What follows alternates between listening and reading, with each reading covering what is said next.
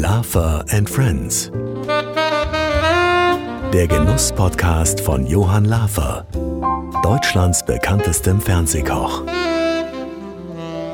Herzlich willkommen zu einer neuen Folge von Laffer and Friends, dem Genuss-Podcast von und mit Johann Laffer. Wenn ich Ihnen heute sage, dass bei mir Hans-Jürgen Hubert Dorenkamp zu Gast ist, dann werden Sie wahrscheinlich zu Recht sagen, wer bitte? Unter seinem Künstlernamen erkennen Sie den Moderator, Entertainer, Musiker, Schauspieler und vor allen Dingen Komiker sicher schneller. Ich freue mich so sehr. Bei mir ist heute Jürgen von der Lippe.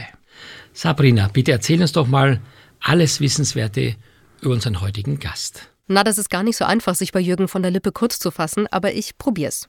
Jürgen von der Lippe wuchs in Aachen auf, war in seiner Schulzeit sogar katholischer Messdiener und sein Vater war Barkeeper und seine Mutter Köchin.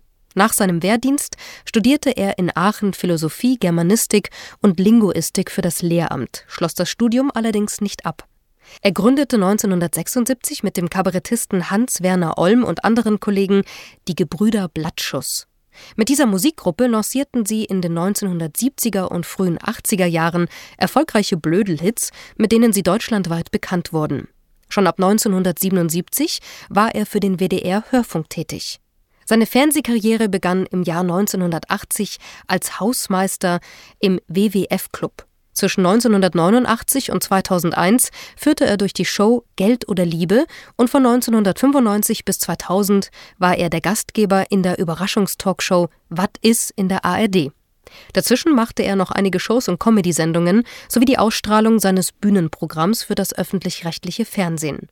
Als Kabarettist, ob als Blumenmann oder Kalle, legt er den Finger gerne auf Merkwürdigkeiten und besondere Begebenheiten des Alltags. Wer an ihn denkt, tut das meist in Verbindung mit Hawaii-Hemden, die er als sein persönliches Markenzeichen auf der Bühne trägt. Nicht nur seine Fans finden ihn ausgezeichnet, seine Preise reichen von der Goldenen Kamera über den Adolf Grimme Preis bis hin zum Echo, Deutschen Fernsehpreis und der Goldenen Schallplatte für das Album Der witzigste Vorleseabend der Welt. Lieber Jürgen. Lieber Johann, ich freue mich auch. Ich habe dir mal drei Bilder hingelegt, denn diese Bilder, äh, glaube ich, an die kannst du dich noch erinnern, oder? Ja, ich weiß nur nicht, ob die Ulla Kock anbringt. Das war eine andere Sendung, oder? Nein, du warst ja zweimal da zu Gast. Ja, oder? eben. Dann war das die, dann war das die andere. Es geht nämlich um Lava Lichter mhm. Lecker. Ich glaube, es war 2012. Ja, und ich weiß noch, irgendwo in irgendeiner Sendung hatten sie mir hatten, also die, die, die Requisite hatte irgendwie was Falsches besorgt und äh, da habe ich hier mein Königin-Pastetchen gemacht. Genau. Von, von, den älteren Damen im Publikum, die gekostet haben, sehr gelobt wurde.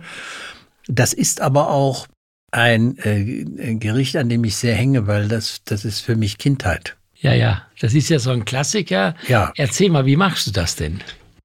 Meine Mutter, die ja gelernte Köchin war, Diätköchin, hat immer gesagt, man muss zehn Minuten, wenn man die einbrenne, die Mehlschwitze macht, zehn Minuten rühren, was völliger Quatsch ist.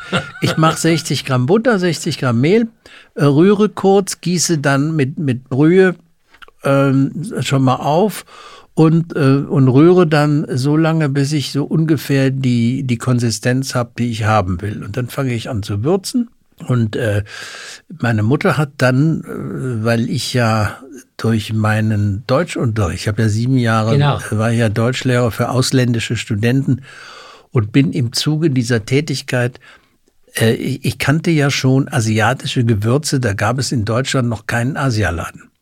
Weil Aachen ist ja, ist ja äh, grenznah und in Aachen an der, an der äh, TH waren sehr viele äh, vor allem indonesische Studenten.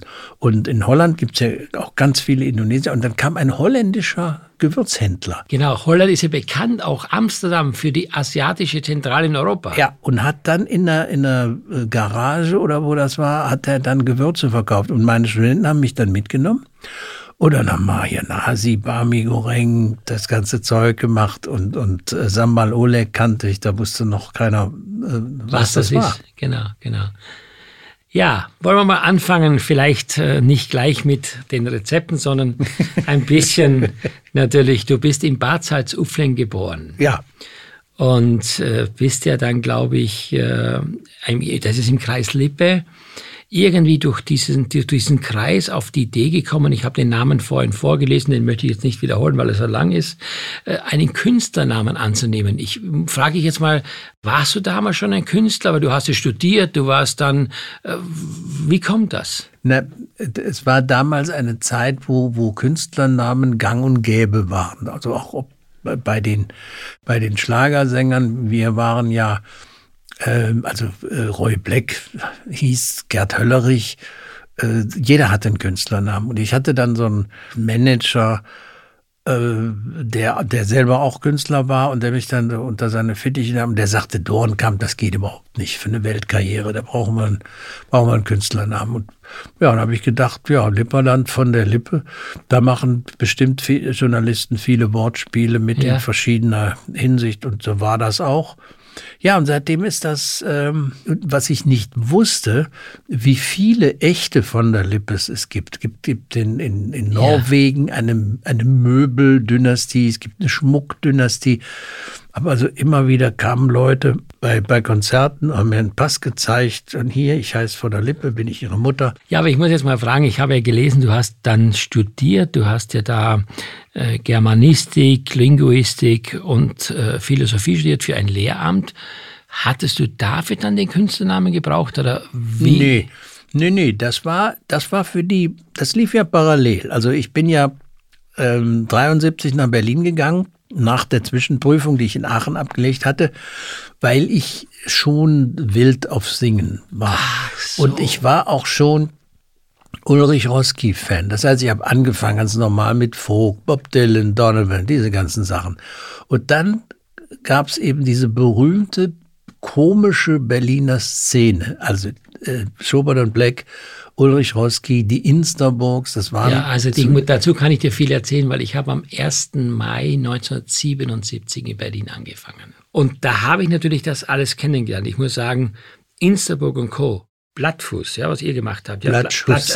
Blatt, äh, Blattschuss, Ja, sehr schön. Blattfuß. Blattfuß und dann noch, äh, also das, das war ja, sagen wir, das war immer, die, die Aufführungen waren, wenn ich es richtig erinnere habe, immer am Wittenbergplatz, irgendwo hinten in so einer, in so einer kleinen, so einer kleinen Bühne oder was war denn das da, wo ihr immer aufgetreten seid da? Mit Blattschuss jetzt. Das war, ja, so, ein klein, war so ein kleines, ähm, meines Wissens war das auch ein, ein Steakladen.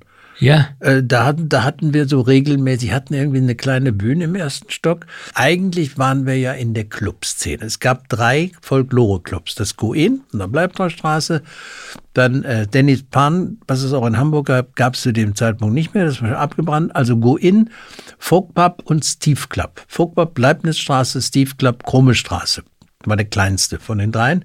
Und das war so das Bermuda-Dreieck. Die waren alle fußläufig erreichbar und da hat man dann abends äh, seine Runde gedreht und hat seine 20 Minuten gespielt und ist dann in den nächsten Laden. Und da waren eben da waren alle Künstler unter einem Dach. Mhm. Die Komiker, da gab es ja diese, diese, äh, es gab eine große lateinamerikanische Szene, es gab also diese Bahnflötenleute, es gab viele chilenische Liedermacher, die, die ähm, wie hießen diese, diese Travestie, die auch so Erfolg war zu der Zeit?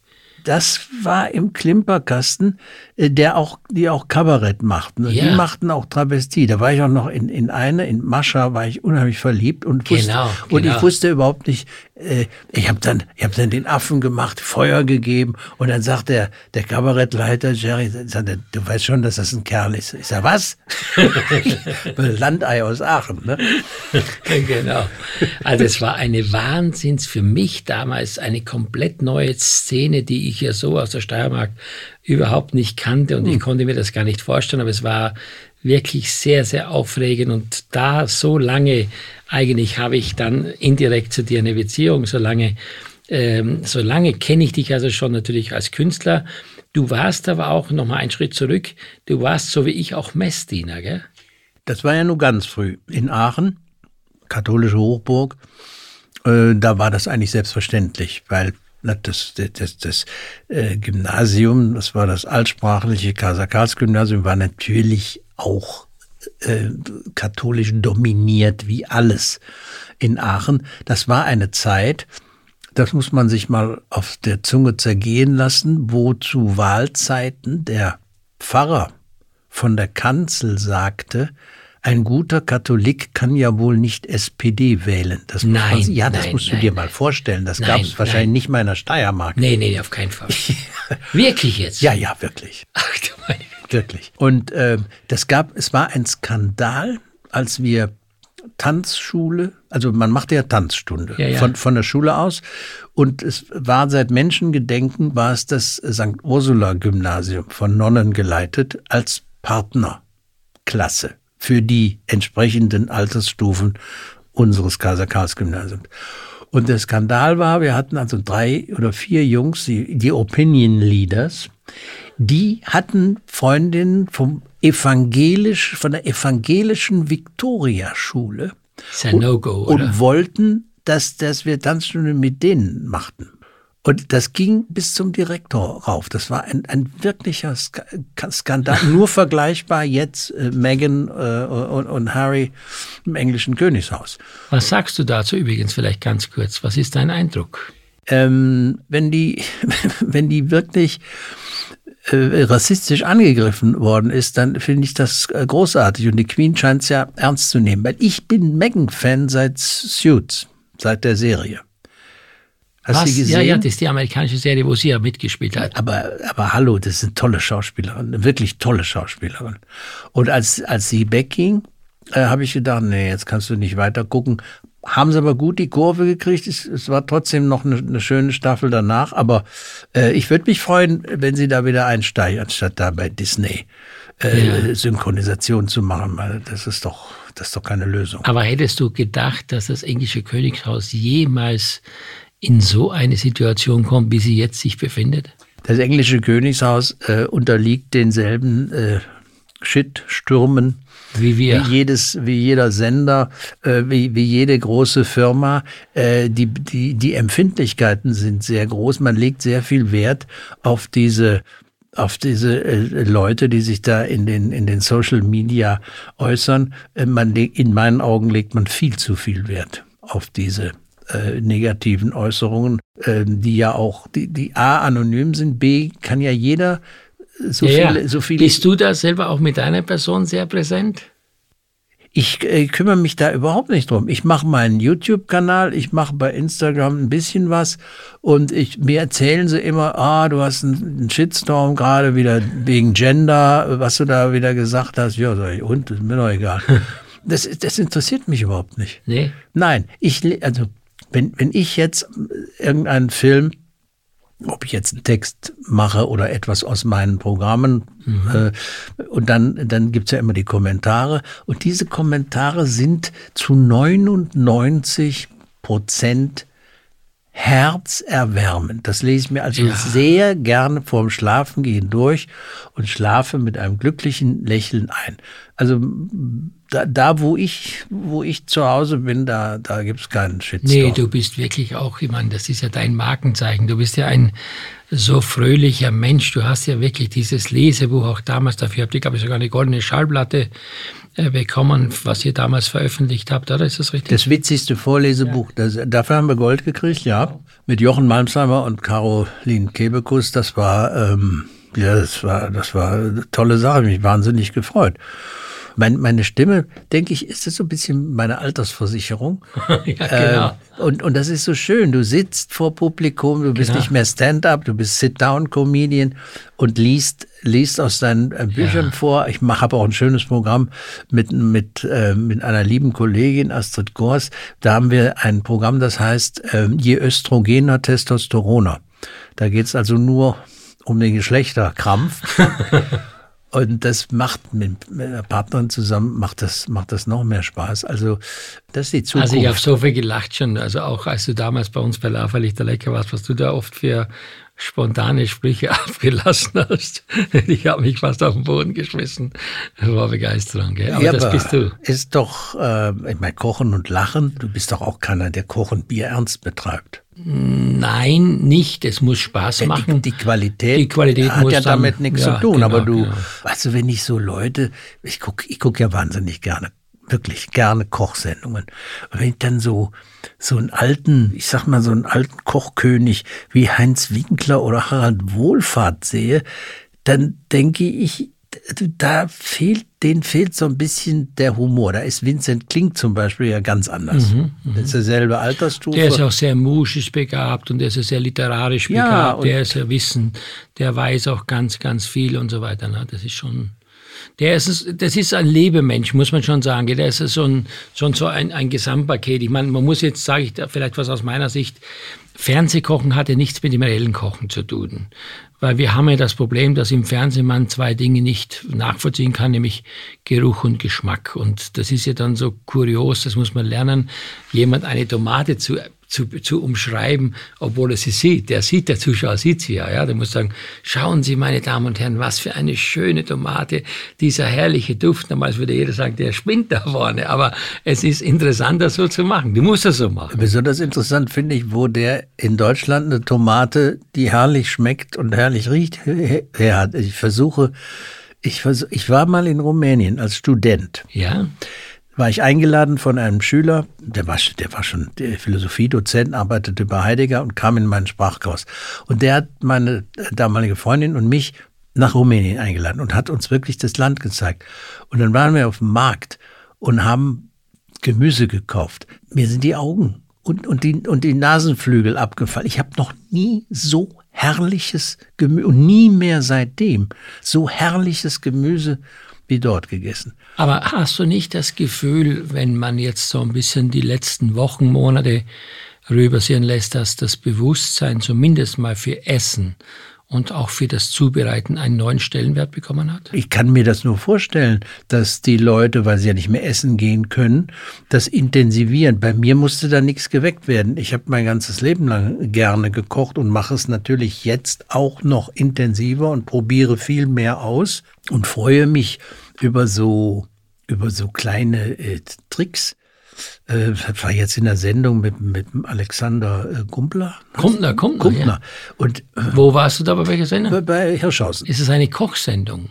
Nee, aber er war halt da als, so. als, als, Team, als, als, als, Teammitglied. Ja, okay. Wir waren okay. also er, Mozzi und ich, also das hieß Team Mozzi. Ja. Männer sind ja jetzt sind jetzt abgemeldet.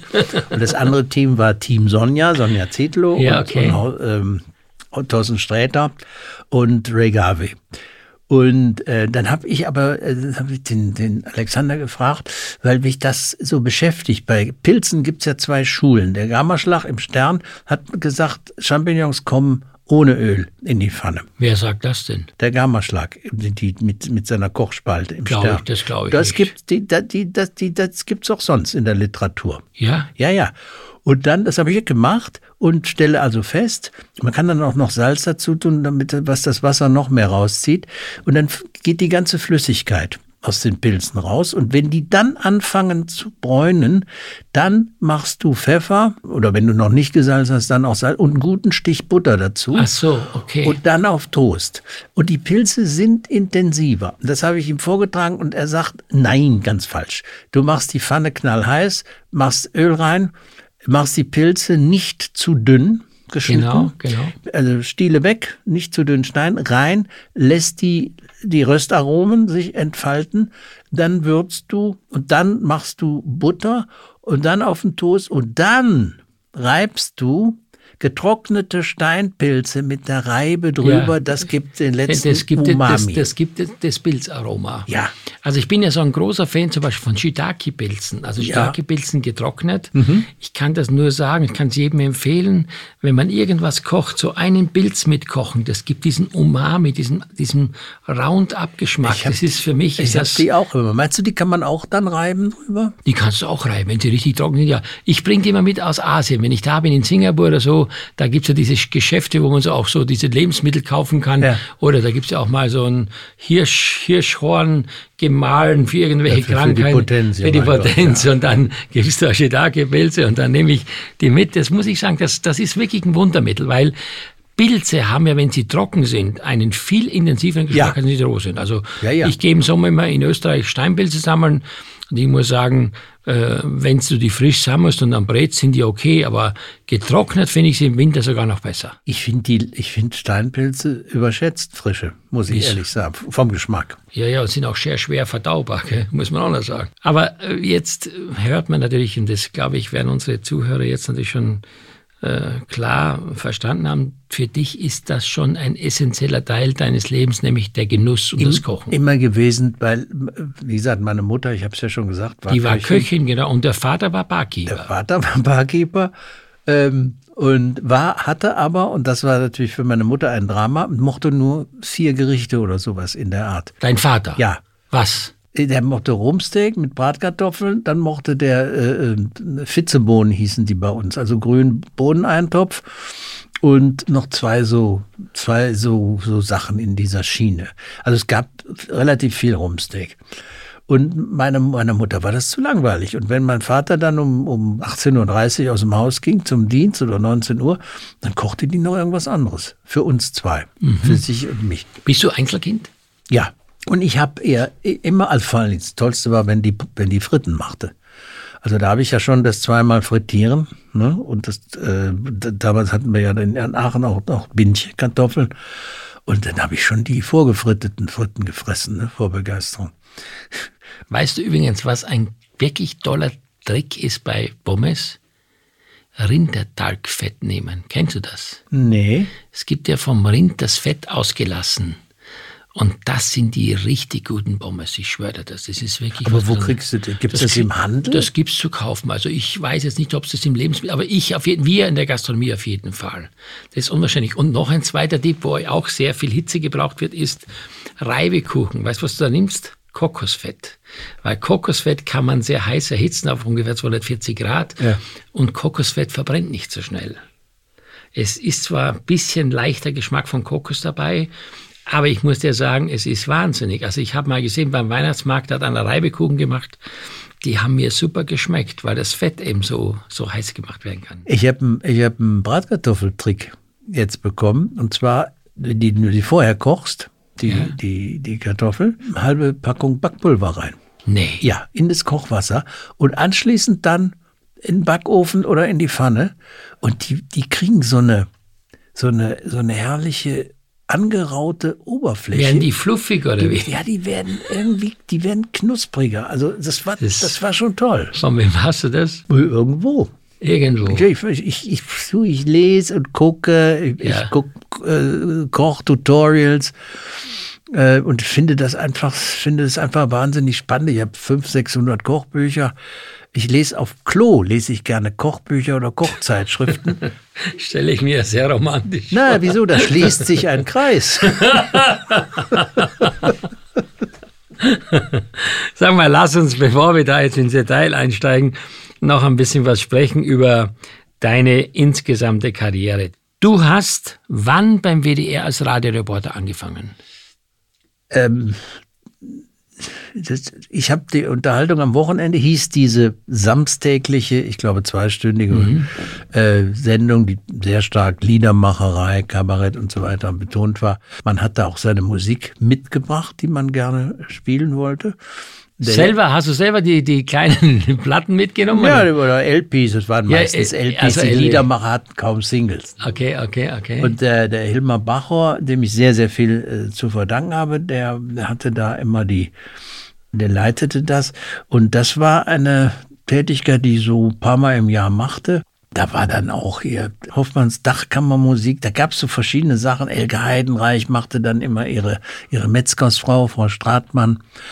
Und ich machte dann, äh, das war dann auch eine Auftragsarbeit, weil er, der Hille sagte, machen wir doch auch so eine Figur, wie die, wie die Elke die hat. Und dann habe ich den Hubert Lippenblüter erfunden, den letzten Junggesellen des Sauerlandes. Und dann produzierten wir dann die Beiträge, habe ich ein paar hundert gemacht, habe dann auch später davon ein Buch gemacht.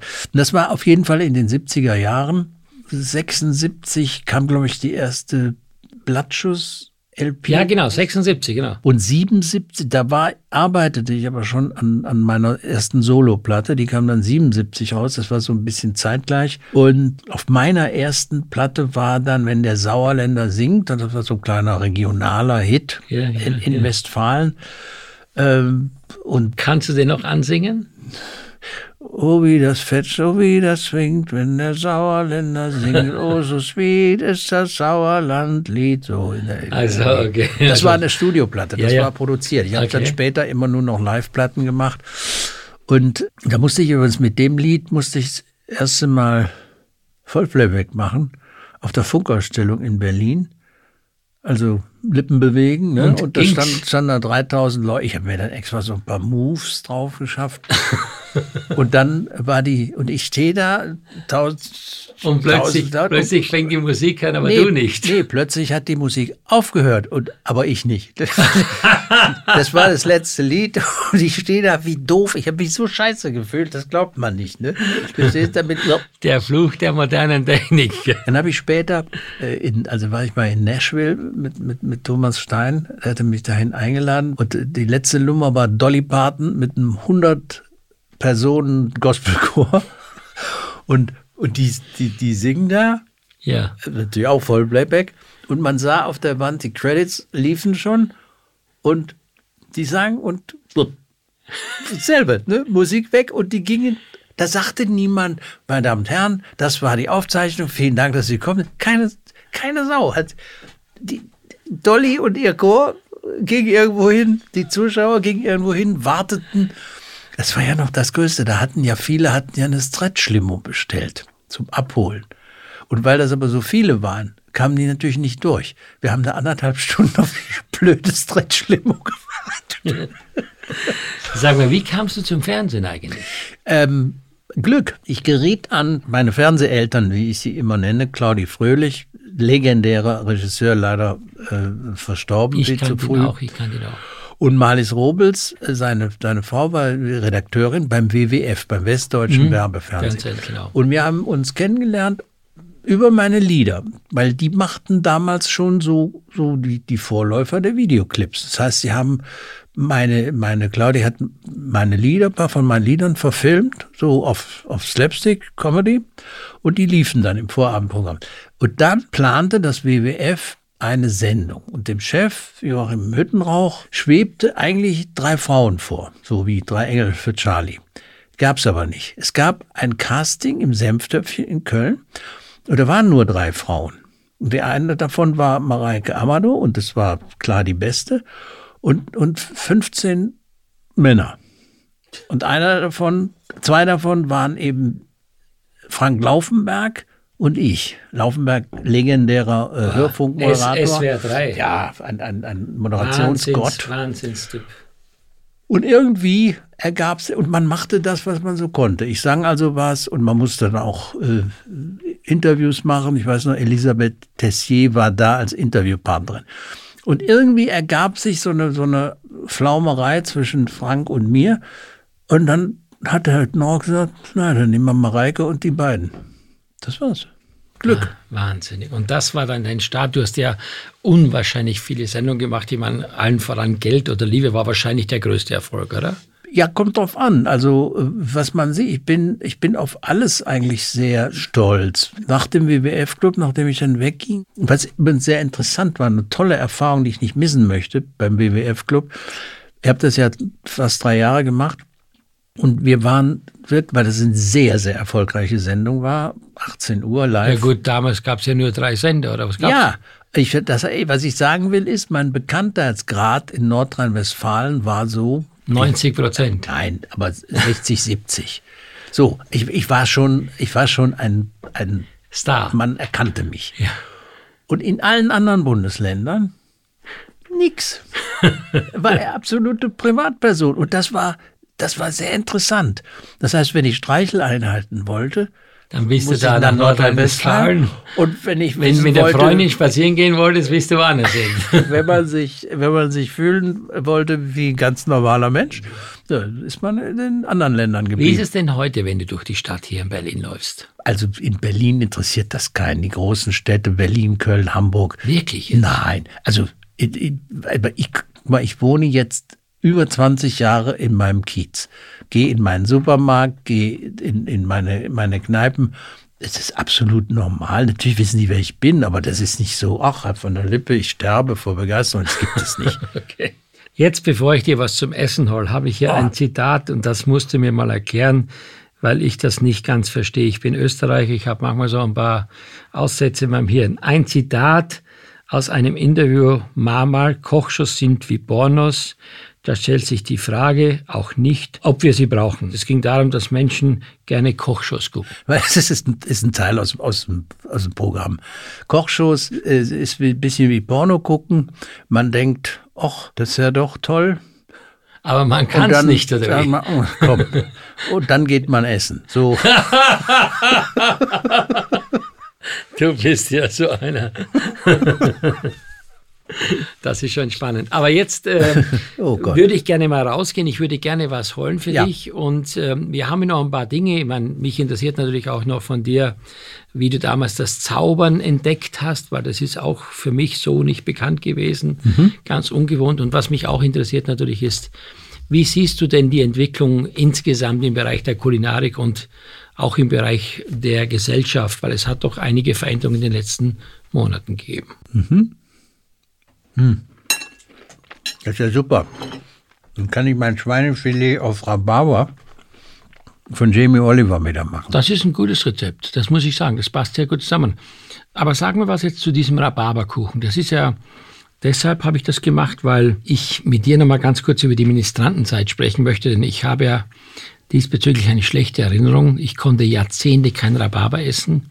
Wir hatten eine Pfarrersköchin, und die Ministranten bekamen. Mit den Fäden das? Ja, ja, die bekamen immer, immer Rhabarber.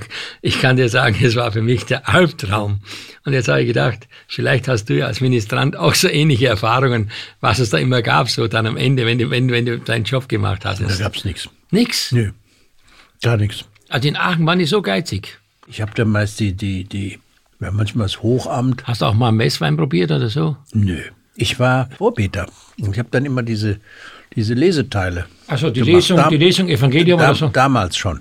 Aber du kannst dich sicherlich erinnern, dass du einmal einen Zauberladen hattest, ja? Äh, mit dem ich relativ zügig pleite ging. Der Zauberladen war, war Warum? in den ja, der, der hat die Lage war nichts. Das war in den WDR-Arkaden. Wir waren im Souterrain und wir durften auch außen, wir durften nicht werben, wir durften kein Plakat aufstellen, kein gar nichts. Also die ganzen Zauberer kamen natürlich zu uns und haben mir Tricks gezeigt, was schön war. Aber Zauberladen funktioniert geschäftlich gesehen sind das nicht die Zaubertricks, sondern du musst so Dekoartikel, ja, ja, also schöne Puppen, Marionetten und, und teure Accessoires. Ja, und die Leute sahen das nicht. Du musst, du musst da vorbeifahren können. Hm? Und deswegen, Aber hattest du persönlich schon als Kind immer eine Vorliebe oder was? Ja, ich habe das hat, wir sind ja auch ins Varieté gegangen. Also da gab in Aachen die Cortis Bar, da war er Barkeeper, das war eine Strip, Aachens beste Striptease Bar. Und dann was? gab's die, Da warst du schon dabei? Ich war mit, ich habe meinen 16. Geburtstag in der Striptease Bar gefeiert. Was? Mit feuchten Händen. Das war großartig. Ehrlich, mit 16, ja. mit den Eltern? Na, mit dem Vater. Ich also meine, kann sein, dass meine Mutter äh, ging auch öfters hin, um meinem Vater auf die Finger zu gucken. Ich meine, das waren ja nun, wir reden hier von wunderschönen Frauen. Äh, dann gab es in Aachen die Femina. Das war ein, das war auch eine Bar, aber das war ein Kabarett, klassisches Kabarett mit mit den mit Jonglage und da wurde halt auch gezaubert. Und wir waren dann öfters mal mal da, wenn mein mein Vater hatte ja nur einen Tag frei und dann gingen wir manchmal dahin. Ja, das war natürlich großartig. Und dann habe ich mal einen Zauberkasten gekriegt und fand das toll. Ich hatte das jetzt nicht beruflich vor, aber mhm. mich hat das, mich hat alles, was mit Unterhaltung zu tun hatte, wenn ich zurückdenke, schon als Kind. Kind fasziniert. Ich, ich schließe da auch Kochen ein, weil das alles, was das Leben schön macht. Schließe ich daraus, dass das, was du gemacht hast, bewusst genauso wieder machen würdest? Ja, Absolut. Also auch, dass du deine Frau, die mal deine Frau war, dann wieder geheiratet hast, das. Ich habe ja nicht geheiratet, das ist ja der Witz. Ich war ja zweimal verheiratet ja. und zweimal geschieden. Das heißt, zweimal war die Heirat der Vorlauf zur Scheidung. Und da bin ich abergläubisch. Und jetzt nichts mehr. werde meine Frau, mit der ich jetzt nun ins, ins 42. Jahr gehe, werde ich natürlich heiraten, wenn der Arzt sagt, äh, irgendwer müssen reden, äh, damit sie dann nicht unnötig Steuern zahlt. Also, ja. Aber, aber und ich möchte mir auch das, den Sermon nicht ein drittes Mal anhören. Ist auch nicht so wichtig. Wichtig ist vielmehr, ähm, Der Kuchen ist köstlich. Ja, freut mich sehr. Ich habe mir natürlich äh, so ein Ritual angewöhnt, dass ich am Ende so eines Gespräches, übrigens, was ich total menschlich und super nah fand, äh, noch gerne zwei Fragen stellen möchte. Die erste so. Frage ist, was müsste ich dir zubereiten, um nachts um drei Uhr dich zu begeistern mit meinem Essen? Äh, nix, weil ich mache ja 16,8, äh, ne? schlank im Schlaf. Also du Intervall, machst diese Intervallfasten. Intervallfasten. Und das ist ja, also es sieht so aus, ich frühstücke um, um 13 Uhr. Ja. Wenn ich auf Tour bin, ist ja um 17.15 Uhr Essen. Kannst ja. ja nicht mit vollem Magen auf die Bühne. Und dann esse ich in der Pause um 21 Uhr, esse ich dann noch ein halbes Brötchen oder sowas. Und das war's. Von 21 Uhr bis 13 Uhr nichts. Das kann ich, egal in welcher Phase ich bin, wunderbar durchhalten. Und das hat auch bei dir persönlich ja. zu einem besseren Wohlergehen geführt? Also ich habe sieben Kilo abgenommen. Also ganz gemächlich, ja, weil ja. ich natürlich auf mein Glas Wein äh, dann auch nach 21 Uhr äh, nicht, verzichten. nicht verzichten möchte. Ja. Und deswegen geht das ganz gemächlich. Aber ich mache, bewege mich, mache eigentlich jeden Tag Sport. Jetzt nicht schon lang, aber 30, 40 Minuten. Mhm. Ich habe einen kompletten Sportraum in meiner Wohnung. Das, das, das funktioniert und ich habe so ein Traumgewicht von 85. Toll. Okay. Ich war schon über 100. Über 100. So, und jetzt natürlich die wichtigste Frage ist, was wünschst du dir von mir zur Henkersmahlzeit? Da, da würde ich sagen, ähm, Fondue, das dauert ja immer ein bisschen. ja, okay. Sehr clever.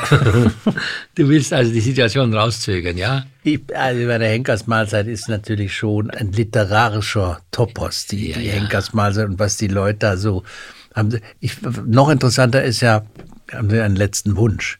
Da gibt es ja berühmte Antworten. Ja. ja, ich möchte Abitur nachmachen, ne? solche Sachen. Aber wer möchte sich schon ernsthaft über seine Henkersmahlzeit ja, ja. Gedanken machen? Aber, Aber gibt es aus deiner Kindheit, aus deiner Lebenserfahrung, gibt es irgendwas, du sagst, okay, damit verbinde ich ein, ein emotionales Genusserlebnis oder eine Situation, wo es mir besonders gut ging, wo ich äh, glücklich war, wo ich äh, die Kombination mit dem Essen und so weiter. Es gibt ja oft sowas. Also ich zum Beispiel kann dir sagen, bei mir war es immer so, das Schnitzel meiner Mutter. Mhm. Die hat fast alles falsch gemacht, aus meiner Sicht, wie ich das als Koch heute sehe, ja. Aber ich kann dir sagen, wenn ich nach Hause gefahren bin und ich war bei der zu Gast, dieses Schnitzel mit dem Salat und den Kartoffeln, es war der Traum. Es war Kartoffelgurkensalat. Ja, ja, genau, steirischer Kartoffelgurkensalat. Mhm. Es war der Traum für mich, obwohl die hat so ein Schweineschnitzel oft 15 bis 20 Minuten im Fett gebraten. Kannst du dir vorstellen, ich meine, das ist ja, das ist ja schon mehrmals gestorben. Und die Panade hat sich Na, auch Nix, nix, aber das war bei denen immer so, es muss alles durch sein, es muss richtig durch sein. Ich werde nie vergessen, als ich mal in meiner Lehre nach Hause kam, hat sie gesagt, wir haben, wir haben selbst Kaninchen gehabt. Habe ich gesagt, ich mache mal Kaninchen. Und die hat das immer am Vortag eingelegt in Wasser und am nächsten Tag dann geschmort. Und ich habe mir dann eingebildet, weißt du, so mit Zwiebel und Weißwein in so einer großen Reihe im Ofen. Und habe das dann reingeschoben und dann musste ich ja zum Messdiener gehen. Und als ich nach Hause kam, habe ich dann diese Reine rausgeholt. Das hat dann ausgesehen wie im Krematorium, weißt du, die, die ganzen Knochen lagen einzeln, das Fleisch war, war runtergefallen. Alles runtergefallen. Also, aber es gibt jetzt bei dir nichts, gar nichts, gibt's nichts. Also, äh, wie gesagt, Königinpastetchen. Das Königinpastetchen, äh, das, das mache ich unheimlich gerne. Ähm, die, die, die Pommes, also diese zweimal gefritteten Pommes in Rinderfett, sagst du. Rindertalg, ja, genau. Rindertalg. Werde ich probieren. Ähm, ich mache mir, also Kindheit ist zum Beispiel ähm, Muscheln rheinischer Art. Wie sind die? Die sind mit dem Schuss Büchsenmilch, also in Aachen. Wirklich? Ja, viel Suppengemüse, viel, ne, ist klar, viel Pfeffer. Ich tue auch, wenn ich es heute mache, äh, ich tue auch wirklich einen Schuss Wein rein. Also das wäre dann die Anleihe an, ans Französische. Habe ich noch nie gehört. Aber mach mal einen Schuss Büchsenmilch rein. Ja. Das ist, das gibt den, den Kindheitspfiff. Kennst du noch westfälische Götterspeise? Weißt du, was es ist? Nee. Das Pumpernickelbrot kommt ja aus Westfalen. Ach so, mit geschichtet. Ja, geschichtet mit Kirschen und Sahne. Ja, ja, ja. Das heißt aber nicht Götterspeise. Doch, wie dann? Ich habe es in meinem, in meinem handschriftlichen ersten Kochbuch. Ja? Habe ich das drin. Ja, das ist lecker. Das ist lecker, Ja. ja? Ja. Ja, ja. Meine, meine Mutter machte, äh, sie nannte das dann immer Pasta Asciutta. Das war eine Bollo mit fast keinen Tomaten Ja. und frischen grünen Paprika. Und sie machte auch Silberzwiebeln rein. Und ich habe jetzt in Köln die, die Haushälterin meiner Fernsehmutter, Ja. ist Italienerin und die äh, hat mir gezeigt, sie machte ganz normale Bolognese. Und am Schluss macht sie rein rote Paprika aus dem Glas, Silberzwiebeln und Sellerie aus dem Glas, die Späne. Ja, Und ja. einen Schluck von den, von den Von der Flüssigkeit, ja. Und das hat zwar mit der klassischen Bollo nichts mehr zu tun, aber das schmeckt. Wirklich. Das ist sagenhaft. Also- Cordula Stratmann hat mich mal eingeladen, hat eine Bollo gemacht, auch ganz viel Hack, ganz wenig Tomaten und, und Zimt, also mehr so die griechische Variante. Das gibt's ja zu Weihnachten. Ja, aber da Okay. gibt's, da gibt's, da gibt's viele Möglichkeiten. Also, lieber Jürgen, ich muss dir sagen, es ist so spannend, so schön auch ähm, zu philosophieren, was Genuss eigentlich für uns bedeutet, wie, wie vielseitig Genuss ist und wie abwechslungsreich. Und äh, das Schöne für mich ist, dass du trotz deiner vielen Arbeiten, die du immer hattest, nie den Humor verloren hast, dass du nie den Sinn für das schöne und gute Leben verloren hast. Ich wünsche dir weiterhin nur das Beste, dass wir uns hoffentlich wieder mal sehen Ja, sehr gerne. und dass ich was für dich kochen darf. Äh, Bleib gesund Du auch? und jetzt genießen wir noch den Rhabarberkuchen. Ja, vielen Dank für die Einladung. Ich habe es sehr genossen. Ich auch. Das war Laffer and Friends, der Genuss-Podcast. In der nächsten Folge freuen Sie sich auf den Leadsänger und Frontman einer der bekanntesten deutschen Bands. Abonnieren Sie einfach diesen Podcast, dann entgeht Ihnen keine Episode.